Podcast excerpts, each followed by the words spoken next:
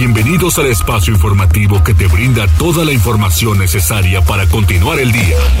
Mariloli Pellón, Osair Viveros y el mejor equipo de reporteros y especialistas son tu enlace con lo más relevante de Puebla, México y el mundo. Tribuna PM, tu enlace.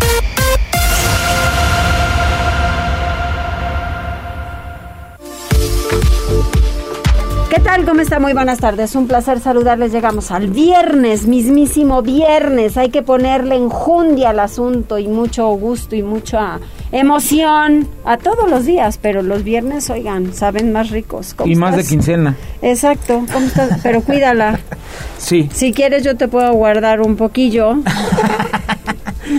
Porque te, la, te, administras. te la voy administrando.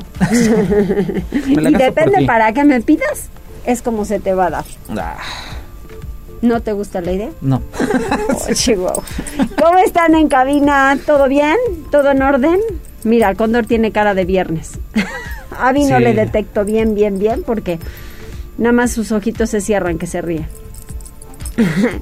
Jazz. ¿Qué haces, Jazz? No entiendo que parece una madeja de hilo la que estás desatando.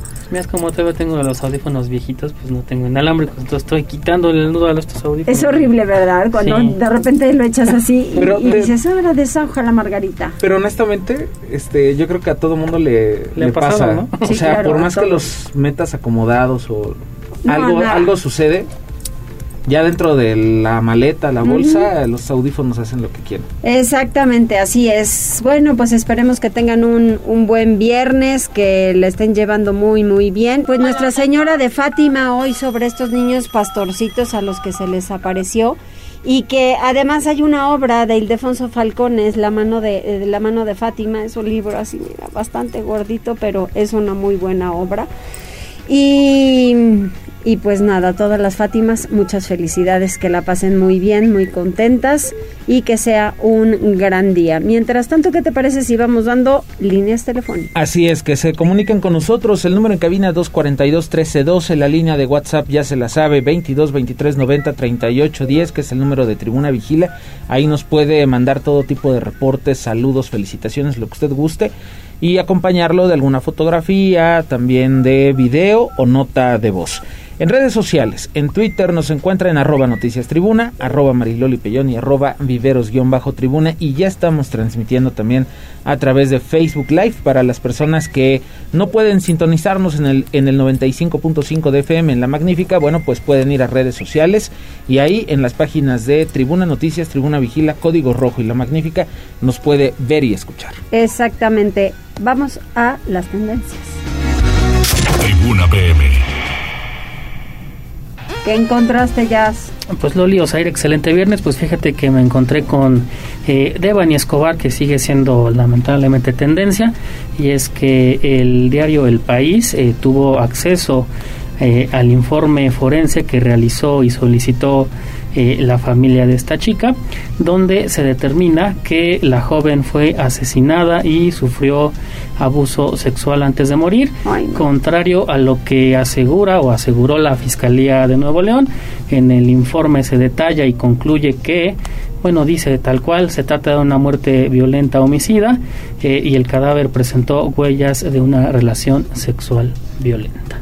Qué poca Lamentablemente ese tema sigue dando de qué hablar y lejos de esclarecer los hechos, creo que genera más, Dudo, muy más dudas, ¿no? Y en otro en otros temas cambiando radicalmente es que Elon Musk, que en, hasta hace unos días se había mencionado que iba a adquirir Twitter por 44 mil millones de dólares, pues está en pausa esta negociación. ¿Por qué? Porque él está interesado primero que Twitter le demuestre cuántas cuentas falsas hay para eh, cerrar la operación y es que él necesita o él pide que realmente le digan que o le demuestren que es existen 5% de las cuentas totales falsas. Este, eh, bueno, Twitter se estima que tiene 229 millones de usuarios. Este 5% representa aproximadamente a 11 millones de cuentas, que yo creo que hay más.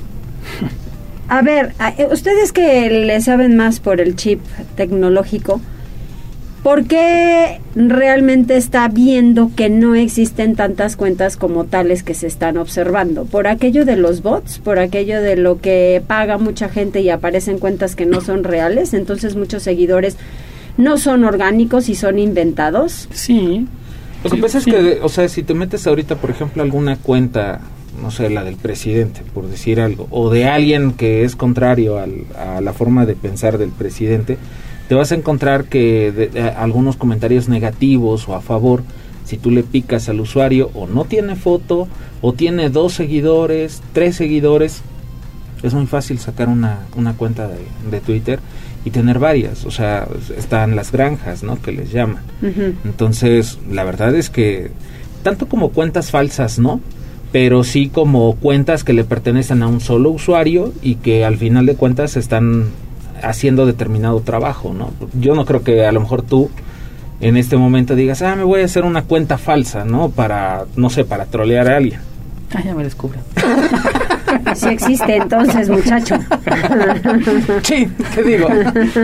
Y este último tema que les presento, ustedes recordarán que hace unos días el banco BBVA eh, tuvo un problema y es que varios usuarios reportaban que tenían eh, de, aparentemente depósitos este sin de la nada. Sí. El banco reafirmó, bueno, dijo que es un error, fue un error humano.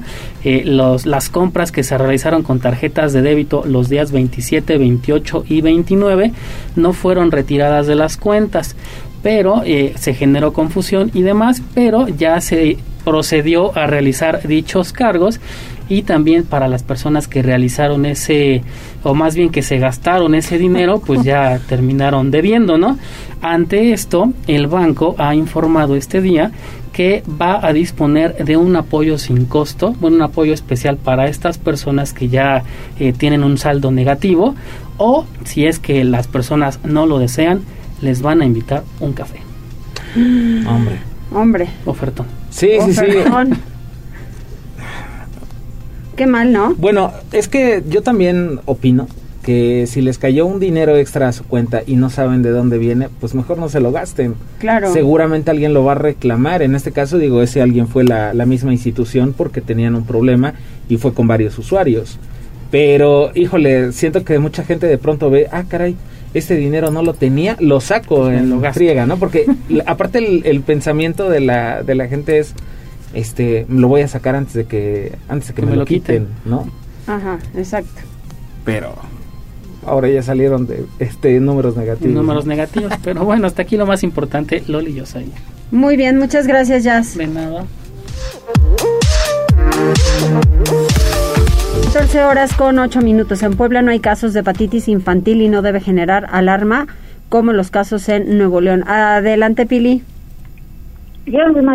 Gracias, Gracias, Mariloli. En Puebla no se han presentado hasta ahora casos de hepatitis infantil aguda, pero los servicios de salud que ya están en alerta para detectar cualquier caso, por lo que existe la guía operativa y algoritmos para detectar cualquier caso que se presentara. El secretario de Salud, José Antonio Martínez, señaló esta mañana que están en alerta con este equipo de vigilancia epidemiológica. Estas son las características. Los síntomas frecuentes son diarrea, vómito, fiebre, dolor muscular, pero lo más característico es la ictericia. ¿Qué quiere decir eso? El color de la piel se torna de un color amarillo y la esclera, que es lo blanco del ojo, también se pone de un color amarillo. Entonces, esto es muy característico en las hepatitis. Eh, para todos los padres hay que estar pendientes de los síntomas que acabo de comentar y de este color característico. Las medidas de prevención son básicamente la higiene, hay que lavarse muy bien las manos y cubrirse al toser y al estornudar. En Puebla ya tenemos eh, todo el personal capacitado para identificar la enfermedad. Tenemos ya todas las guías de práctica clínica y todos los algoritmos diagnósticos. Estamos en una alerta por el equipo de vigilancia epidemiológica. Y bueno, pues esta alerta se da porque, como sabemos, en Monterrey, pues se han dado cuatro casos de menores, aunque el INDRE hasta el momento no ha confirmado que sean realmente hepatitis aguda infantil. Señala que la hepatitis, como cualquier tipo de virus, bueno, pues se presenta así. La enfermedad de la hepatitis, como ya decía el doctor, es la, es la inflamación del hígado. Pero bueno, el brote de hepatitis que se ha dado no solamente en este caso de Monterrey, sino que se ha dado en otros países como Argentina, eh, así como Francia, España, Dinamarca, Israel e Indonesia. Por fortuna, en México, pues no se ha confirmado todavía que corresponda a ese tipo de hepatitis. Los casos afectados de Monterrey siguen siendo investigados por el INDRE. Y bueno, ya que estamos sobre el reporte sanitario, también se informa que hoy concluye la campaña de vacunación de adolescentes de 12 a 14 años. Ayer se aplicaron 27.800 dosis y hoy terminará pues esta jornada para que el lunes se dé el informe de cuántos menores realmente se vacunaron. Por último, respecto al COVID, bueno, se han reportado 13 nuevos contagios y bueno, que seguimos en cifras récord que no hay defunciones por COVID en las últimas semanas. La cifra se ha congelado en 17.139 casos. El reporte, Mariloli. Muchas gracias, Pili, que además han dado muy buena respuesta a los chavos, ¿eh? Sí, no, no, muy bien, muy bien. Yo creo que pues terminarán hoy con las 153 mil vacunas que, que tenía destinada a la Secretaría de Salud, ¿no? Sí, qué bueno, qué bueno, me parece muy bien. Gracias, Pili. Hasta luego, Mariloli.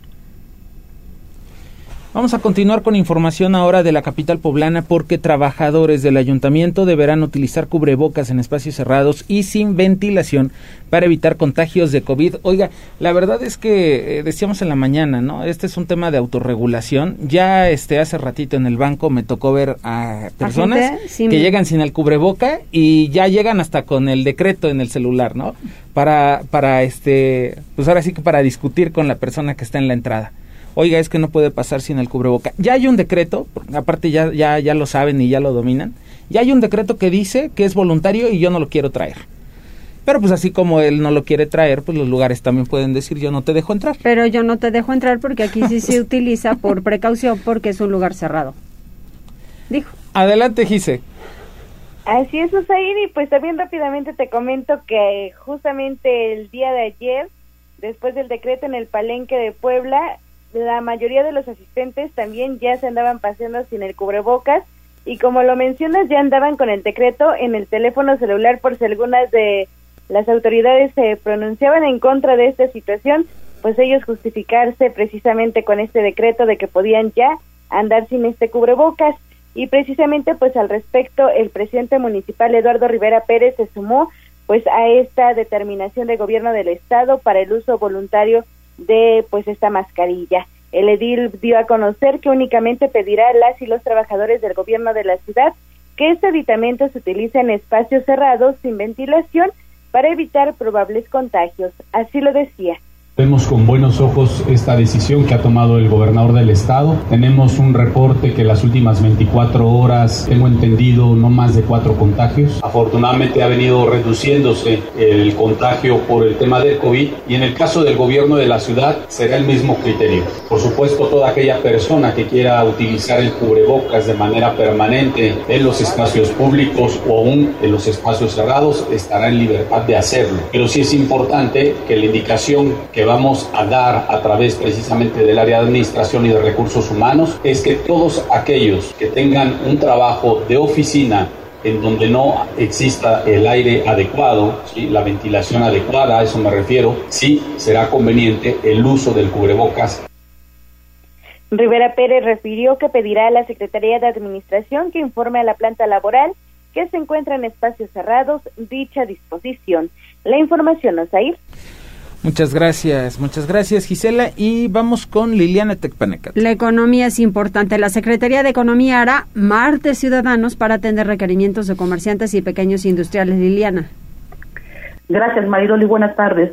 La Secretaría de Economía del Gobierno de Puebla tendrá su propia versión del martes ciudadano. Olivia Salomón, titular de la dependencia, sostendrá un acercamiento con representantes de micro, pequeñas y medianas empresas de cooperativas, artesanos, emprendedores y estudiantes. La jornada se desarrollará el próximo 17 de mayo en el Centro de Innovación, Emprendimiento y Negocios, el CIEN, en donde se brindará apoyo a todo aquel interesado en construir una historia de éxito a través de su empresa o emprendimiento. La funcionaria recordó que a través del CIEN es construido un ecosistema en desarrollo, el de las industrias creativas que estimula la innovación, fomenta el desarrollo y la transferencia de conocimiento en diversos sectores. Ella recordó que el 98% de las unidades productivas en el Estado son micro, pequeñas y medianas empresas y de ahí la importancia de apoyarlas en su desarrollo, crecimiento y consolidación. Eso es parte de lo que ella dijo, escuchemos. No obstante, a veces faltan herramientas para salir a flote ante crisis generadas desde fuera de la empresa, como el caso del coronavirus que vino a transformar el mundo como lo conocíamos y por supuesto la visión, estrategias de los negocios. Hoy somos más resilientes. La pandemia nos obligó a suspender actividades, ajustar presupuestos, amarrarse el cinturón. Los invito a que participen, a que no duden en preguntar, conozcan la oferta de todos los participantes y las utilicen en favor del desarrollo de sus empresas. Cabe recordar que el CIEN cuenta con laboratorios y equipos para el desarrollo tecnológico más allá de la industria 4.0 para que los emprendedores desarrollen sus ideas con producciones en menor escala, ingeniería inversa, software especializado para el desarrollo de aplicaciones móviles y web, entre otros. El CIEN se ubica en la 5 Norte 134 en el barrio de San Juan Aquiaguas, en San Andrés Cholula, en el área del Parque Intermunicipal. Para mayor referencia está a un costado del Museo Regional. Es el reporte. Muchísimas gracias, Liliana. Regresamos contigo más adelante. Mientras tanto, Pili Bravo nos dice que ya comienza a contaminarse el aire en Puebla por las emisiones industriales y de vehículos, señalan investigadores de la UBEPSI, pero aquí Pili como que no sentó bien el hoy no circula. ¿Cómo estás? Sí, no, no ha funcionado aquí. Bueno, pues mire, el cambio climatológico, la deforestación, pero sobre todo las emisiones de automóviles y de las empresas industriales, eh, bueno, pues están contaminando ya el aire de Puebla. No estamos, afortunadamente, en la situación del Distrito Federal, en donde, bueno, pues las contingencias ambientales son recurrentes, dice la doctora Rosa María Maimones Elorio, quien es catedrática de la Facultad de Ingeniería Ambiental, quien señala que, bueno, en Puebla, sin duda, operan cinco, eh, cinco de las estaciones de monitoreo que bueno, pues te dan un regular, eh, cotidianamente, un regular reporte del estado eh, que tiene el aire de Puebla, pero pues no todas funcionan. Esto es la que, lo que señala la doctora Maimón. Aquí en Puebla tenemos un sistema que se llama Sinaica, en donde tenemos establecidas estaciones y justo veía yo los parámetros, ¿no? Con este índice de calidad del aire, así como tenemos en la Ciudad de México los famosos IMECAS, bueno, pues aquí también tenemos este índice que va por colores. Entonces, si estamos en verde, quiere decir que tenemos una buena calidad del aire. Si está en amarillo, pues no tan buena, hasta ir subiendo de color hasta llegar rojo e incluso morado que indica un peligro a la salud, ¿no? Revisando precisamente esta calidad del aire, ayer veía que estamos en verde en cuanto a ozono, dióxido de nitrógeno, eh, monóxido de carbono y dióxido de azufre. Y ya me parece que en las PM10 y 2.5 estamos en amarillo. Obviamente esto depende mucho el continuo día a día e incluso las horas. Porque por ejemplo, el ozono, el ozono es un gas secundario, es decir, se forma por, la, por los rayos del sol y por eh, eh, otros contaminantes como por ejemplo los óxidos de nitrógeno o el dióxido de nitrógeno. Entonces ahí hay una oxidación, eso también el doctor Paco nos puede esclarecer muy bien. Eh, hay una oxidación, entonces se forma este contaminante secundario y justo las horas de mayor, digamos, incidencia solar, ¿no? Si es que no hay nubosidad, pues es como entre las 11 o 12 hasta las 2, 3 de la tarde, que es donde más. Y bueno, pues en esos horarios es cuando más se registra la contaminación. Y por eso, bueno, pues la recomendación en este tiempo de calor, pues es evitar andar primero por el calor, protegerse de los rayos solares y segundo, pues respirar todos estos contaminantes que sin duda afectan la salud. La recomendación de los investigadores de la UPAE es también contar con más ingenieros que eh, pues estudien este tema de la ingeniería ambiental y el desarrollo sustentable, porque lo va a requerir a futuro inmediato los poblanos. El reporte, Marilo. Sí, eso sí es cierto, hay que prevenir, me queda clarísimo. Gracias, Pili. Vamos con Alfredo. Vamos con Alfredo Fernández porque mire, esta mañana se registró una importante movilización policíaca en varios puntos de la, de la capital. Empezó todo en, el, en la colonia El Vergel y se fue, bueno, pues hasta, hasta Villa Posada se llama la colonia ahí por donde está Galerías, eh, Galerías Cerdán. Hubo tres personas detenidas, asaltaron una camioneta de valores. Alfredo, tú estuviste muy al pendiente y tienes todos los detalles. José, muy buenas tardes y buenas tardes a todo el auditorio. Así es, pues esto se trató de un asalto a una camioneta de traslado de valores, como mencionabas, eh, eh, que fue reportado al 911 aproximadamente a las 9 horas con 30 minutos de este viernes sobre la 33 Sur, a metros de la avenida Juan Pablo II, donde una camioneta que transportaba valores de la empresa Seguritec fue atacada por un comando de más de seis personas en dos vehículos. En el lugar eh, hirieron de bala en las piernas a un empleado de seguridad del vehículo de traslado y se dieron a la fuga en una camioneta Boyaga de color blanco y en otro vehículo más. Posteriormente, sobre la lateral de Boulevard Hermano Cerdán, a metros de galerías, robaron una camioneta a mano armada y en el atraco hirieron en el glúteo a un menor que viajaba al interior para después darse a la fuga en la camioneta robada. Ya en el crucero de la avenida de 15 de mayo y Boulevard Hermano Cerdán fueron interceptados y detenidas eh, tres personas dándose a la fuga un número indeterminado de otro en otro vehículo el cual eh, se fue informado que ya lo tenían ubicado, pero hasta hace algunos minutos no había sido detenido. En total se confirmaron tres detenidos, dos heridos, dos vehículos asegurados, eh, de un botín eh, de aproximados eh, 600 mil pesos, el cual al parecer ya fue recuperado. Hasta aquí la información. Bueno, pues qué, qué bueno que ya fue recuperado y de verdad es que en lugar, fíjense bien, en lugar de estar pensando en dinámicas para trabajar y obtener dinero lícito, siempre la trampa, siempre hay que quitarle al otro lo suyo, hay que asaltar, hay que, de verdad es que México, mágico, decíamos hace unos momentos hasta con lo del profesor. sí, es que la verdad está para, para llorar. Ahora, eh, hay que reconocerlo, el operativo que armó la Secretaría de Seguridad Ciudadana de volada, Sí. Este, estaban por darse a la fuga y lograron detener a estas personas. Obviamente no a todos, pero pues ya las pondrán a disposición de la fiscalía a estos tres y se llevarán a cabo las pesquisas para que, bueno, pues para identificar al resto de la banda. Exacto. Y pues poco a poco ir cumpliendo las órdenes de aprehensión, pero de principio, este, bueno, pues no, no se fueron con el botín. No, así es. Estuvo así bien. es. 14 horas con 22 minutos. Tenemos mensajes en redes sociales, amigo. Sí, te paso un WhatsApp que está llegando. Primero dice, bueno, vecinos de la colonia Lomas del Sur, Lomas del Sur, dicen que alrededor de las once y media de la mañana de este viernes vieron como una camioneta color guinda con una estructura de metal subió a una chica, eh, bueno, a una, subió a una chica. Ellos dicen que desconocen qué pasó porque dicen que en esas casas no hay cámaras eh, de seguridad Ajá. y que también no habían visto a esta mujer. Desconocen, dice, bueno, dicen que no saben si se trata de alguna cumplimiento de alguna orden de aprehensión. Ahí está el comentario. ¿O secuestro? Mm, no, pero a ver, o sea, una camioneta con una estructura metálica, ¿una estructura metálica de qué? O sea, pueden ser redilas, por ejemplo, y las camionetas de la fiscalía o de la policía no tienen redilas. No. ¿no? Al final la, la estructura tubular que tienen las patrullas no sería una camioneta roja, ¿me explico? O sea, las camionetas que tienen la fiscalía tienen la batea y punto, Así es. ¿no? Entonces, este digo, vamos a preguntar con la Secretaría de Seguridad Ciudadana si ya tienen algún reporte o en el 911 para que pues no estemos también especulando. Especulando y diciendo cosas que, que no van. Eh, Connie Ángel ya también se está reportando a través de Facebook. Rodrigo Martínez dice buenas tardes. Hola. Ya llegamos a escuchar las noticias. Muchas gracias, Rodrigo.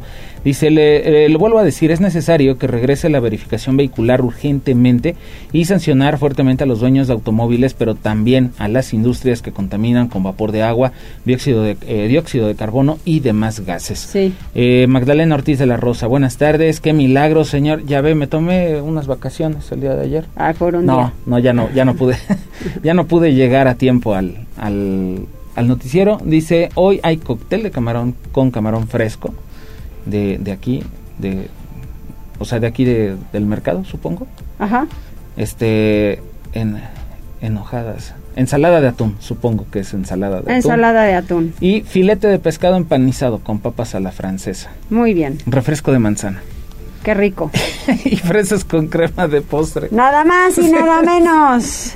¿Se les Hay un, antojó? un tentempié nada más. El postre, por lo menos, qué rico, ¿no? Dice Rodrigo, ¿cuáles son las enojadas? No, yo creo que le cambió el, el celular. Raúl Ibarra dice, buenas tardes, saludos amigos, muchas gracias Raúl, te mandamos un abrazo. Y Raúl Ángel Ávila dice, buenas y calurosas tardes. Ay, sí, hace qué mucho calor. calor. ¿eh? Qué- La verdad es que sí. qué- Yo voy a sacar mi abanico. Qué calor. Qué calor, qué calor. Pero pues miren, al ratito aquí el Condo nos va a invitar una chelita. ¿Estás de acuerdo? Eso. Vamos a hacer una pausa. Vamos a la pausa.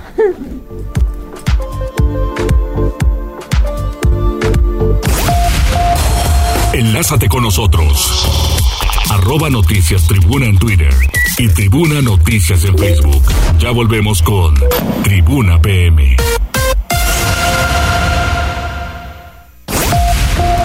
Noticias, tendencias y más. Estamos de regreso. Tribuna PM, tu enlace. Alfredo Rivas. Olivas. Ah. Alfredo Olivas. Es el que se presenta hoy en el palenque, ¿no? Muy bien, pues tiene buen ritmo, ¿no? sí lo conocíamos, sí lo conocíamos. No, es que en la mañana nos dejaron así, o sea, nos dijeron que venía Alfredo Olivas al palenque y Alemán. Alemán. Al, teatro. De, y nosotros, ¿y quién es Alemán? ¿Y luego? No, pues no. Yo de OV7 para atrás. Exacto. No, bueno. Y yo de Parchis para No, este, ya bueno, ya investigamos en San Google y es un rapero mexicano. No sabemos qué canta. Ok, muy bien. Falta actualizar. Está bien, vamos con Liliana Tecpanecatl porque Chignahuapan contará con un centro de convivencia familiar. Las sentencias deben cumplirse, dice Héctor Sánchez. Adelante, Liliana.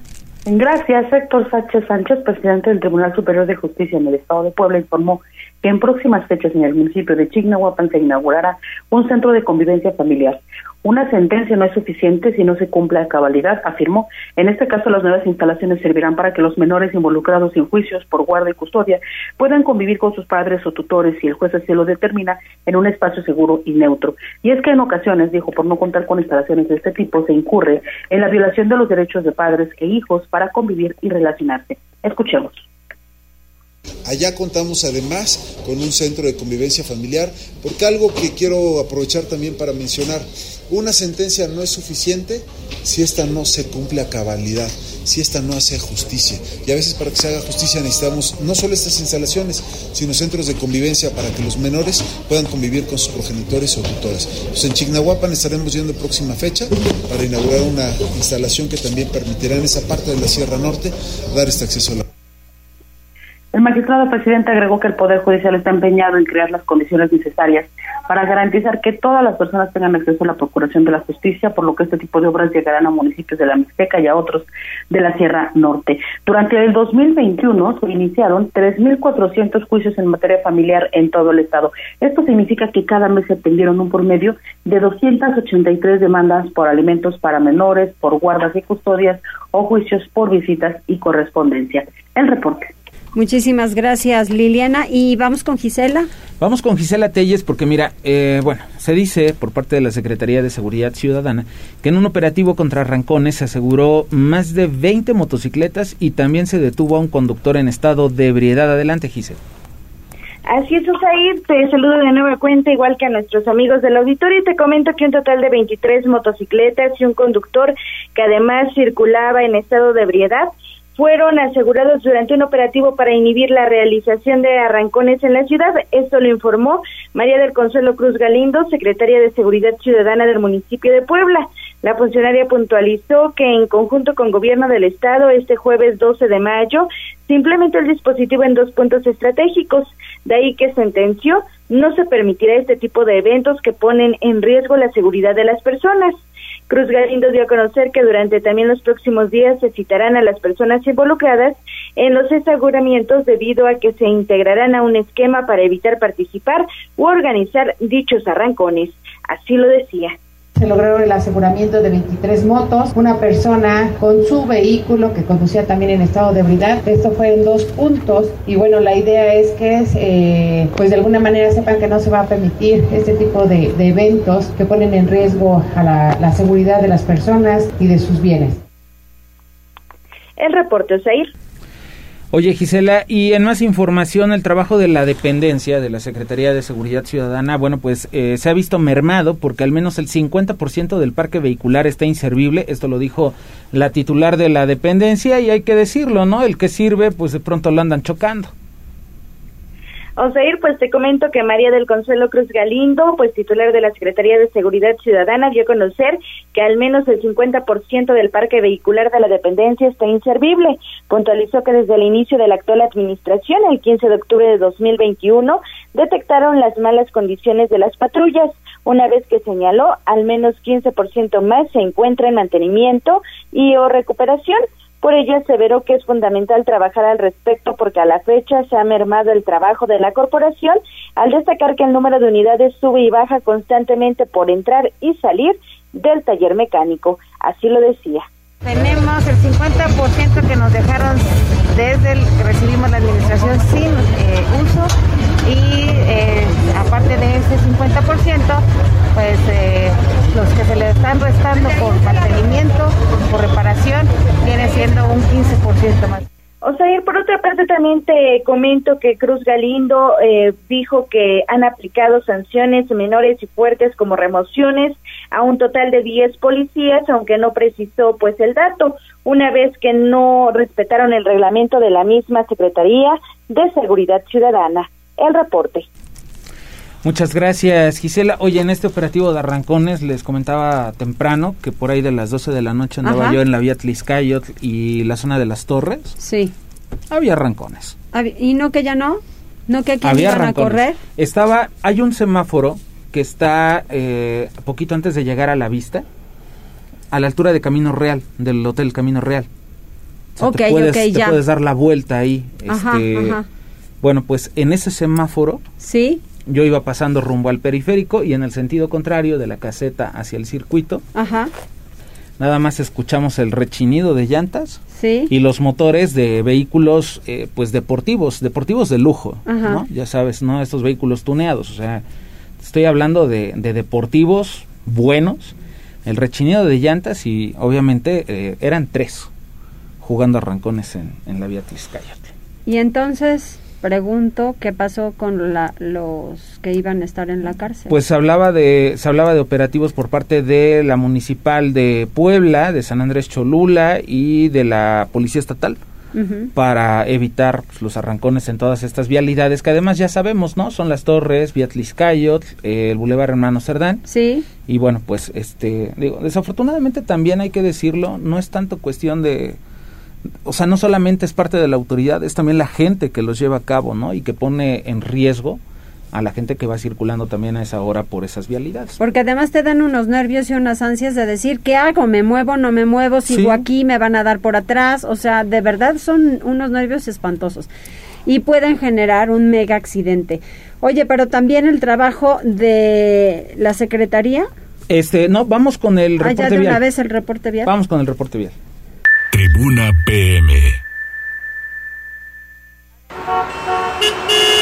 Reporte vial. Contigo y con rumbo. Con información de la Secretaría de Seguridad Ciudadana, compartimos el reporte vial en este viernes 13 de mayo, con corte a las 2 y media de la tarde. Encontrarán tránsito fluido en la diagonal Defensores de la República, desde la 4 Poniente hasta la 40 Poniente, y sobre Boulevard Norte y Boulevard Atlisco, entre la avenida 15 de Mayo y Circuito Juan Pablo II. Además, hay buen avance sobre Boulevard Municipio Libre, entre la Avenida Nacional y la prolongación de la 14 Sur. Por otra parte, amigos, tomen sus precauciones ya que se registra carga vial sobre Boulevard 5 de Mayo entre la 7 Oriente y la 31 Oriente y sobre 31 Oriente Poniente desde la 7 Sur hasta Boulevard 5 de Mayo. Además, hay ligero tráfico sobre la Avenida Las Margaritas entre la calle Vicente Guerrero y la 16 de septiembre. Amigos del auditorio, hasta aquí el reporte vial y no olviden mantenerse informados a través de nuestras cuentas oficiales en Facebook, Twitter e Instagram. Que tengan un excelente fin de semana. Puebla, contigo y con rumbo. Gobierno Municipal. Muchísimas gracias, gracias, Uciel. Y hace unos momentos la titular de la Secretaría de Seguridad Ciudadana, Consuelo Cruz Galindo, estaba dando a conocer pues el resultado de las detenciones hace unos momentos sobre lo que ya comentabas en la mañana. Sí, del asalto al camión de valores. Así es, pues escuchemos.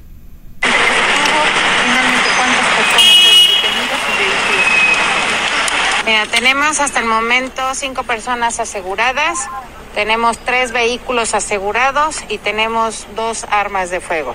y obviamente pues ya se dio la intervención a Fiscalía, solamente estamos esperando el arribo para que los peritos empiecen a, trabajar las diligencias. Secretaria, ¿qué fue lo que sucedió? Comenzó una persecución, entiendo, por las ánimas y concluyeron acá.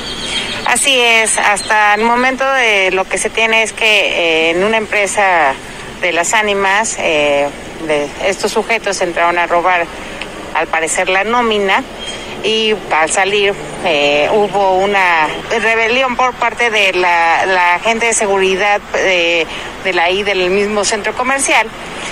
Eh, hubo impactos y resulta lesionado uno de los guardias de seguridad privada. En ese momento, pues al, darse a la fuga, pues evidentemente existe ya la, persecución porque se da el aviso inmediato a, nuestro jefe de zona, que es el de la zona 5, y él inmediatamente da el reporte a los grupos de, rocas y eh, también de, K9. Entonces ahí es donde nosotros ya intervenimos y precisamente pues es en este punto donde se hace, este, hubo unos impactos porque ellos cambian de vehículos y al momento de que cambian de vehículos, pues es cuando tenemos ya eh, la, presencia de tres unidades más que fueron aseguradas en las inmediaciones de este punto. ¿Fue ahí donde concluyó? Es decir, ¿no fue este el último punto? Este no fue el último punto, fue otro más, más adelante. Este, y bueno, pues obviamente ahí, ahí fue donde finalmente se aseguran los, las otras dos unidades. Secretaria, ¿qué hay? Aquí hubo un menor de edad lesionado, ¿cómo se encuentra? Y si hay agentes policíacos lesionados luego del intercambio de balas. Este, sí tenemos un menor de siete años. Él fue eh, impactado en su glúteo y fue precisamente cuando hacen un cambio de, unidad los activos y despojan a la mamá del menor de su unidad. Obviamente ya tenemos ahí otro delito y con él se dan a la, a la fuga. O sea que eh, no solamente fue el robo allá, también aquí asaltaron a, le quisieron quitar el vehículo a una persona. No le quisieron, le quitaron el vehículo a la señora que iba con sus menores, que son de esta escuela, y precisamente al menor eh, le, dan un impacto en su, en su pompa, está estable y bueno, eh, pues finalmente sí la despojan de la unidad y bueno, pues son, son de esos datos que ahorita tenemos. Eh, esta unidad que está aquí asegurada también cuenta con reporte de robo. Oiga, mencionaba el tema del menor lesionado. ¿Hay otros más? ¿Cuántos son unos más? Porque allá también se tenía uno más. ¿Cuántos son en total? Bueno, ahí está gran parte de lo que dijo la, la secretaria, pero qué barbaridad. Imagínate que vayas con tus hijos y de repente unos infames te quieran quitar la camioneta y en riesgo tú y tus hijos. Sí. La verdad es que está, está preocupante porque incluso, este, bueno, me está compartiendo Jazz, por ejemplo, el video donde dicen, eh, aparece la camioneta que están señalando, eh, los sujetos que iban a bordo habrían privado de la libertad a una, a una chica. No es un vehículo oficial. O sea, la, fiscalía, la policía no tiene ese tipo de, camionetas. Pero bueno. Vamos con más información, vamos con Pili Bravo porque elementos de la 25 Zona Militar desplegaron en Tecamachalco el operativo La Fuerza de Tarea de Oriente. ¿Para qué es este operativo, Pili? Pues mira, debido al incremento de hechos delictivos en la región de Tecamachalco, personal de la vigésima quinta zona militar señalan que han tenido que intensificar los esfuerzos para reducir los índices de violencia en el municipio de Tecamachalco y la región.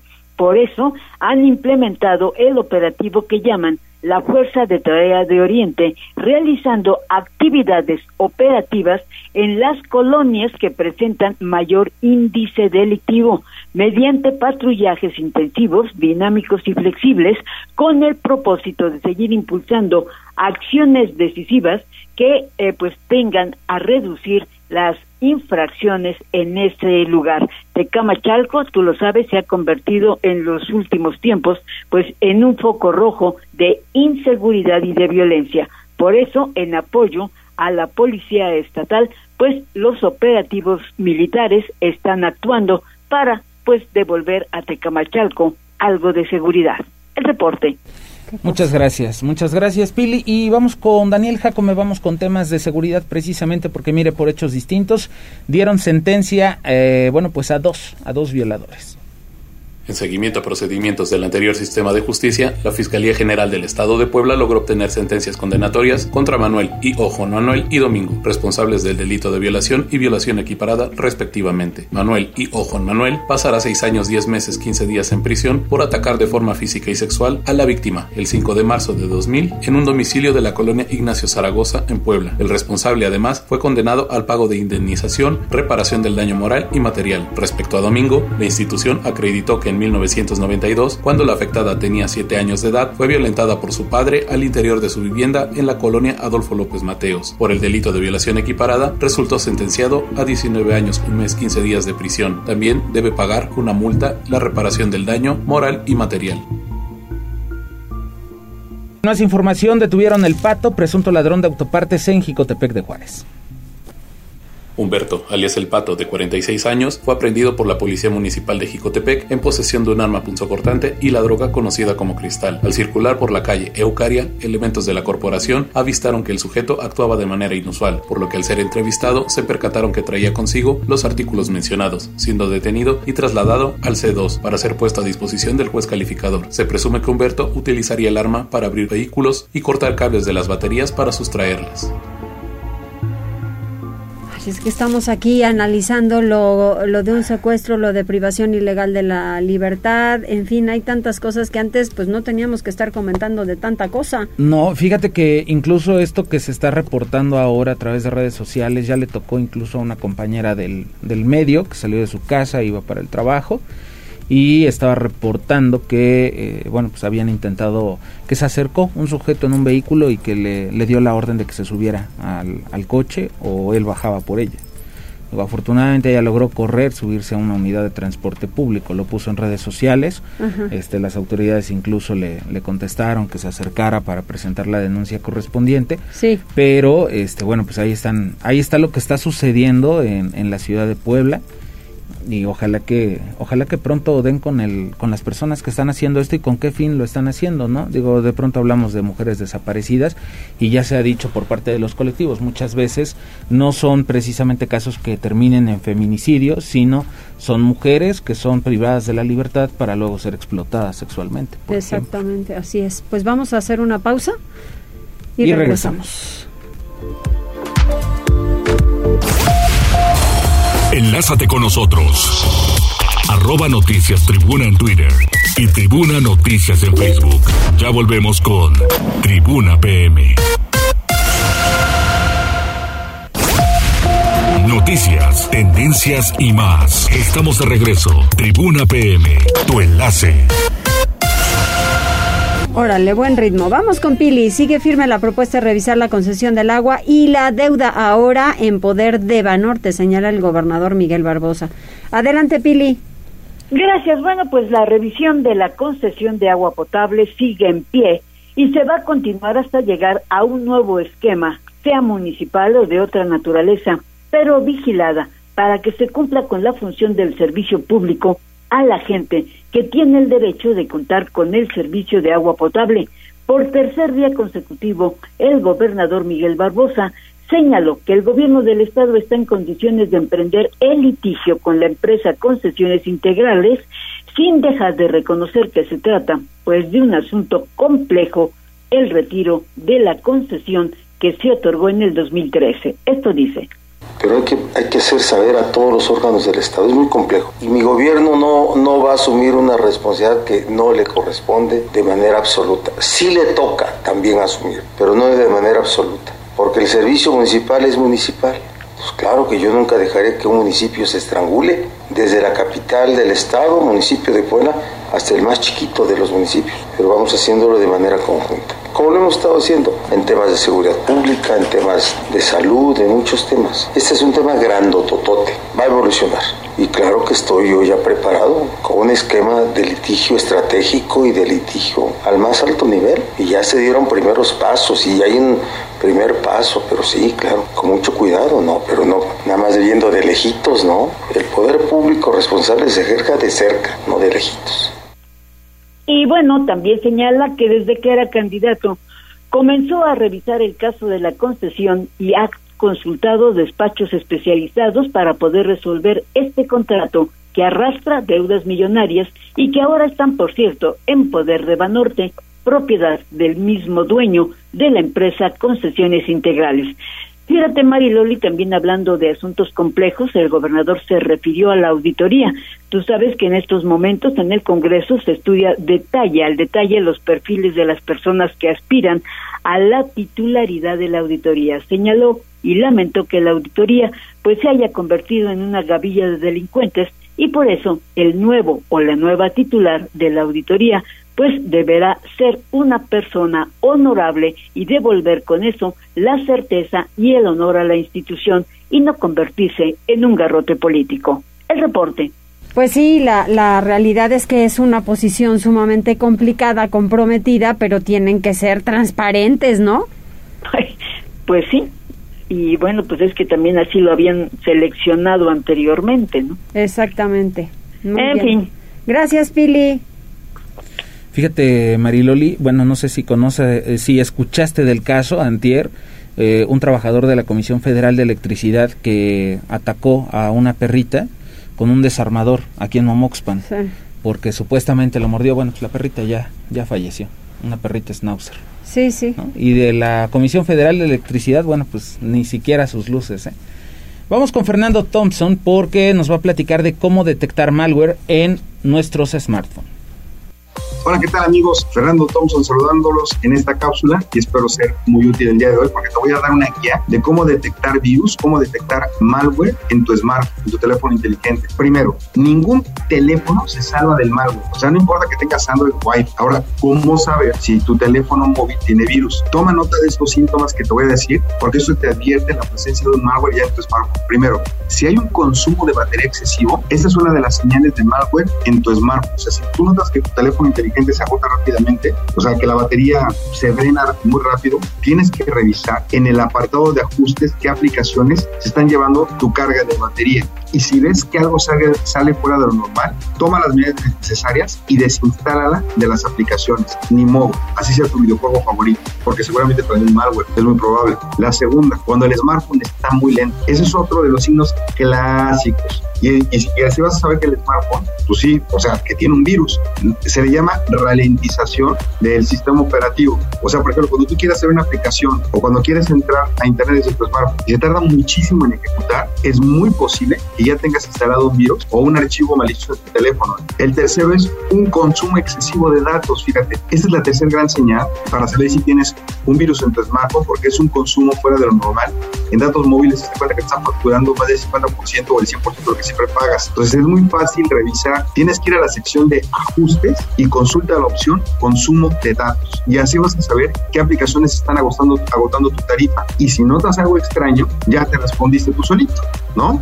Así ya sabes que tu teléfono sí tiene malware y borra. El otro signo es cuando te salen, por ejemplo, ventanitas o pop-ups cuando estás navegando. Entonces de repente te salen anuncios cada vez que estás accediendo a una página desde tu, desde tu smartphone es muy probable que ya tengas instalado algún software malicioso en tu smartphone y te está inundando de publicidad y de basura, ¿no? Y está dentro de un sistema operativo. La otra es cuando te sale una barra de publicidad con notificaciones. Esa es otra variante con la cual ya sabes que tu teléfono está afectado por un virus porque comienzas a recibir un montón de, de notificaciones con publicidad en la barra del menú. Entonces, este es signo de que no está funcionando bien el teléfono y tienes que ponerte a eliminar el malware cuanto antes. ¿Cómo? Borrando aplicaciones que, te, que normalmente son gratuitas, alguna linternita o algún videojuego, ¿sí?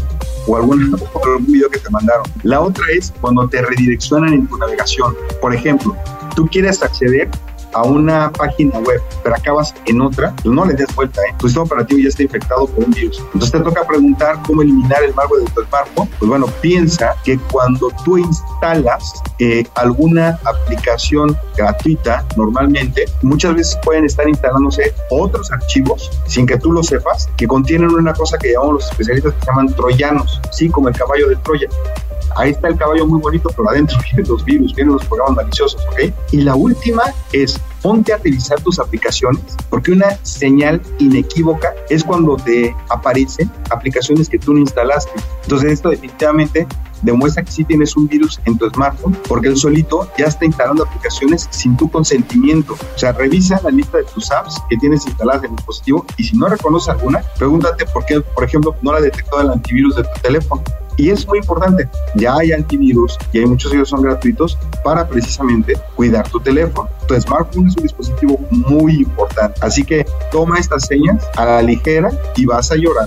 Te la repito muy muy rápido para terminar la cápsula consumo de batería excesivo, si está muy lento el teléfono, si hay un consumo excesivo de datos, si te salen ventanitas o pop-ups, cuando te sale también mucha publicidad en una barra de navegación, o cuando quieres entrar a un lado y te restringe la navegación, o cuando aparecen aplicaciones que no instalaste. Cualquiera de estas es que tu smartphone ya está comprometido. Espero hacerte utilidad. Nos escuchamos la próxima semana. Muchísimas gracias, Fer. Vamos con información deportiva. Tribuna PM. Te escuchamos. ¿Qué tal Mariloli? ¿Qué tal Osair? Muy buenas tardes, buenas tardes a todo el auditorio. Vamos rápidamente con información deportiva. El Puebla, el Puebla ya está instalado en estos momentos en la Ciudad de México de cara a lo que será el partido de vuelta ante las Águilas del América que se estará llevando a cabo mañana a partir de las seis de la tarde en las instalaciones del Coloso de Santa Úrsula. Buenas noticias para el conjunto poblano, no procedió la apelación por parte del conjunto americanista, así que el defensor Juan Pablo Segovia, a pesar de la entrada que le dio a Federico Viñas y que prácticamente lo tiene descartado para el partido de mañana, pues sí estará disponible. Y es que ha sido una pieza fundamental en el once inicial del equipo dirigido por Nicolás Larcamón en sector defensivo. Así que habrá, habrá que esperar los movimientos que haga el timonel sudamericano porque el pueblo está obligado a conseguir la victoria si es que quiere mantenerse con vida en el presente campeonato. Atención con este dato, el Puebla no gana en el Estadio Azteca desde el 2011, más de 10 años sin poder vencer al conjunto azul crema allá en el inmueble que ha sido sede dos veces de un partido inaugural de Copa del Mundo, así como en una final. Veremos si mañana la situación cambia. Además, Nicolás Lercamón solamente no ha podido derrotar a dos equipos desde que llegó al fútbol mexicano y uno de ellos es precisamente el América. Las dos veces que se midió al conjunto azul crema en calidad de visitante salió con las manos vacías. Eso, eso tendrá que revertirlo, repetimos, si es que quiere mantenerse con aspiraciones de campeonato en este clausura 2022. En el América sí se esperan movimientos, obviamente por las lesiones que sufrieron en el partido de ida que se disputó en las instalaciones del Estadio Cuauhtémoc. No estará disponible Richard Sánchez, al menos de inicio. Veremos si ya para la parte complementaria el técnico Fernando Ortiz decide utilizarlo, su lugar será será ocupado por Pedro Aquino, el mediocampista peruano que tuvo eh, minutos, campañas atrás con el conjunto de los WAP y también militó en el equipo de León. Por su parte, Henry Martin también regresa al once inicial. Henry Martin estará ocupando el lugar que deja vacante Federico Viñas, quien de plano pues no estará, no estará disponible para el partido de vuelta. Veremos si el América sigue avanzando, si ya estaría listo para afrontar una posible semifinal. El América puede darse el lujo de empatar por cualquier marcador y estaría avanzando gracias a su mejor posición en la tabla general, aunque hay que recordar que América saltaba como favorito en el torneo anterior ante los Pumas, de hecho llegaba a ese partido con el empate 0-0 en la ida. Todavía llegó a tener ventaja por la mínima diferencia, pero los Pumas le dieron la voltereta al marcador. Hace un año también eran favoritos ante los Tuzos de Pachuca y terminaron cayendo en la ronda de cuartos de final. Así que el América pues querrá acabar con esa malaria de tres eliminaciones consecutivas. La otra todavía fue bajo el mandato de Miguel El Piojo Herrera cuando sucumbió ante las Chivas Rayadas de Guadalajara. Minuto a minuto, de este compromiso mañana sábado a partir de las 6 de la tarde desde el Estadio Azteca. Marilolis, nos ir hasta aquí lo más relevante en materia deportiva. Muchísimas gracias, Neto. Para mañana, suerte al Puebla. Pronóstico. Suerte, suerte para el Puebla. Pronóstico, Neto. Eh, me quedo con empate, pero pues lamentablemente el empate terminaría afectando al Puebla. Ojalá y me equivoque y, y se quede la victoria con el conjunto blanquiazul. Pues yo, yo le atino por un 2-1 Puebla. 2-1 Puebla. Sí. Es lo mismo que nos dijeron, ¿verdad? En la mañana. Sería 3 3-2. 3-2. El, el global. Ajá, Nora fue la que la que dijo.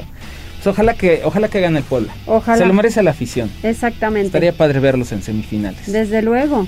Gracias, Neto. Saludos, buen fin de semana. Igualmente, muchas gracias. Y ayer Cruz Azul y Chivas muy mal, oigan, muy mal. Y los árbitros han estado pésimos. Tan es así que ayer hasta me fui a dormir. Bueno, después del 2-0, no se crean. ya nos vamos, buen fin de semana, que les vaya muy bien. Provecho, hasta el lunes.